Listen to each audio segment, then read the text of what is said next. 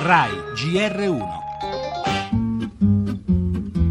Sisma all'italiana, titolo di una vignetta che si porta dietro polemiche, indignazione, sopravvissuti al terremoto, insanguinati e vittime tra macerie di pasta e lasagne. Così Charlie Hebdo finisce nel mirino di proteste e insulti. La trovo di pessimo gusto, una cosa proprio fuori luogo, non so, rimango esterefatto. Anche io ho scritto Jesse Charlie a suo tempo, perché credevo e credo che ognuno sia libero di scrivere e di dire quello che vuole, però ritengo che anche la satira debba arrivare fino a un certo limite, senza censura, ma un limite ci vuole. Quand on est con, on est con.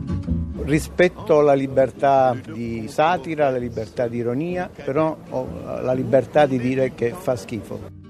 Petit con. È ancora più inquietante il fatto che io non so quanto se ne siano resi conto quelli che hanno fatto quelle vignette di star ricorrendo a degli stereotipi non difendibili. Je ne suis plus, Charlie. Perché in questo momento nessuno ha più voglia di scandire quello slogan di solidarietà ripetuto come un mantra nei giorni del terribile attentato al settimanale satirico francese. I disegnatori di Parigi questa volta hanno davvero strappato il foglio, calcando oltre misura con quelle stesse matite che tutti avevano difeso.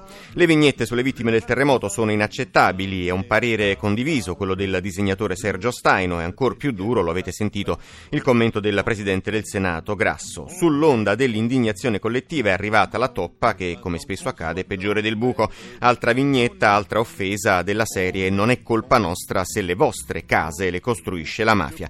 Una frase che, come l'immagine delle vittime del terremoto schiacciate tra le macerie come in una macabra lasagna, con la satira non c'entra davvero nulla.